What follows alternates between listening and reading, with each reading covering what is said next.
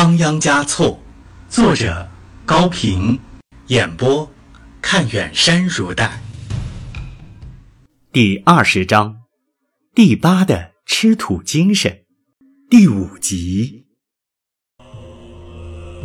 来访者叫来龙吉众，是第一次求见达赖。当他见到六世达赖的时候，简直不敢相信这就是他们的教主，因为。坐在他面前的仓央嘉措，竟然穿着俗人的蓝缎子衣服，留着长发，几个手指上都戴着镶有宝石的戒指。总之，完全不像是个僧人。他呈上了一封信，退立在一边等候询问和谕旨。仓央嘉措打开信件，只见上面写着：“至尊的达赖佛。”我极想去布达拉朝见你，但由于年老体弱，力不从心。今世怕无缘得识佛面了。我尊敬您，因为您是武士的转世；我热爱您，因为您是伟大的诗人。正是出于这种感情，我又替你担心，担心您将红教的根芽。萌发于黄教的宫中，让平民的歌舞萦绕于教主的座前。您的诗歌，已如无足之风、无翼之云，走遍山川，飞越南北，不分男女贵贱，尽皆传颂。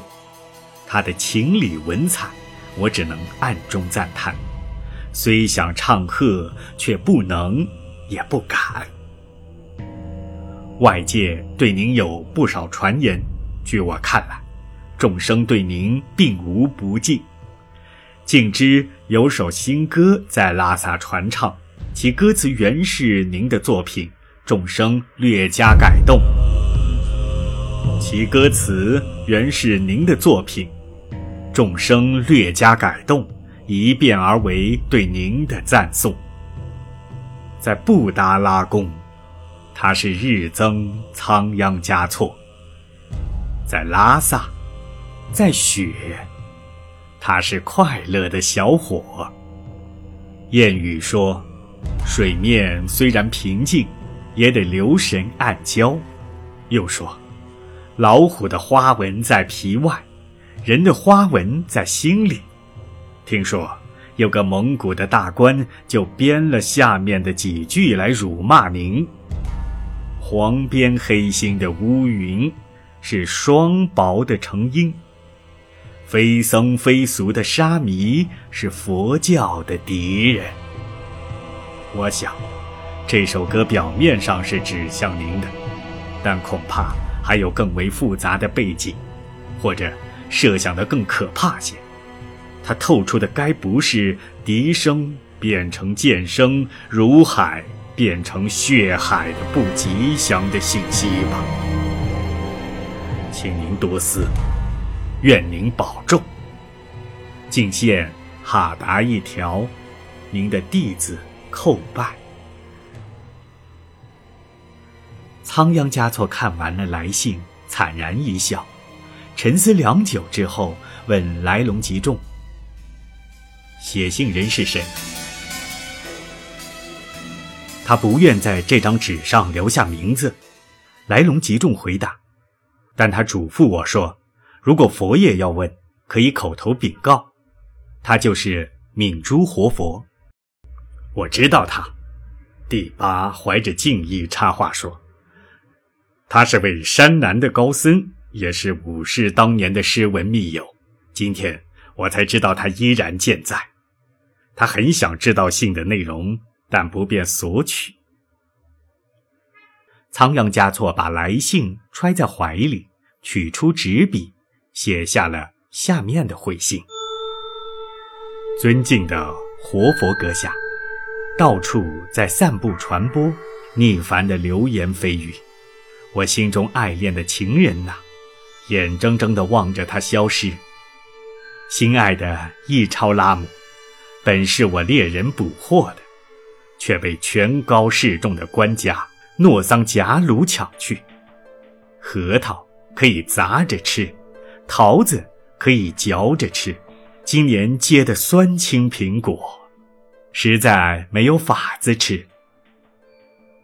这就是目前我所想的事情，别的我管不了，也不想管。我衷心感谢您的劝诫，也许一切平安，也许已经晚了。回敬一条哈达，仓央嘉措。仓央嘉措把信交给来龙吉众，从墙上取下弓箭。丢下第八和送信人，带领着一群随从到公园去了。第八桑杰满怀的苦恼毫不掩饰地堆积在脸上。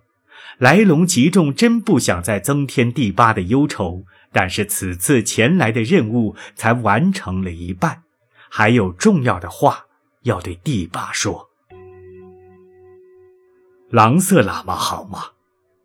桑杰想起了那个二十年前常来替敏珠活佛送信的人。我不认识狼色，我只是偶然的见到了敏珠活佛。活佛对我个人有什么话要说吗？这正是我要向您转达的。他很关心您的未来，正如关心西藏的安宁。他得到了可靠的消息。什么消息？桑杰急问。拉藏汗不止一次的向皇帝奏报，说您和噶尔丹一样是一个野心家，说他父亲达赖罕的死是您下的毒，说六世达赖的放荡行为是您引诱的，说您专横，独揽西藏的政教。啪的一声，桑杰的手。拍在桌面上，像护法神似的站了起来，却一句话也没说。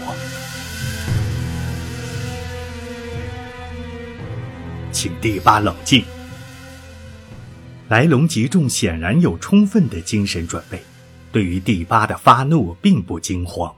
他接着说：“敏珠活佛希望您不要贸然采取任何行动。”一切听从皇帝的裁决，以免给众生带来不幸。他还说：“老虎的凶猛，狐狸的狡黠，孔雀的虚荣，都是当首领的人断不可取的。”他说：“这可能是他生前最后的几句话了。”来龙极众，哭泣起来。我现在决心学一个历史人物，那就是二十岁时当了乃东的万户长，帕莫竹巴王朝的创立者将屈坚赞。桑杰加措冷峻的脸上放出了坚毅的光彩。当时萨迦王朝的军队俘虏了他，给他戴上一顶牦牛尾巴做的帽子，让他跟在一辆牛车后面走着。对他进行百般侮辱，桑杰冷笑了一声，撇了撇嘴，又摇了摇扁扁的脑袋，继续说：“将区坚赞被押解到萨迦附近的镇子上，许多人从门窗里探出头来讥笑他，向他扔土块。他不但不害怕、不躲避，反而仰起头，张开嘴来接土块。他笑着说：‘是的。’”我正在吃萨迦的土，不久我就要吃掉萨迦了。后来怎么样呢？他终于实现了自己的誓愿，建立了统治西藏二百六十四年的帕竹王朝。他关押了蒙古王公们支持的大臣，改变了蒙古王公们沿用的规矩，而惠宗皇帝妥欢帖木儿还是封他为大司徒。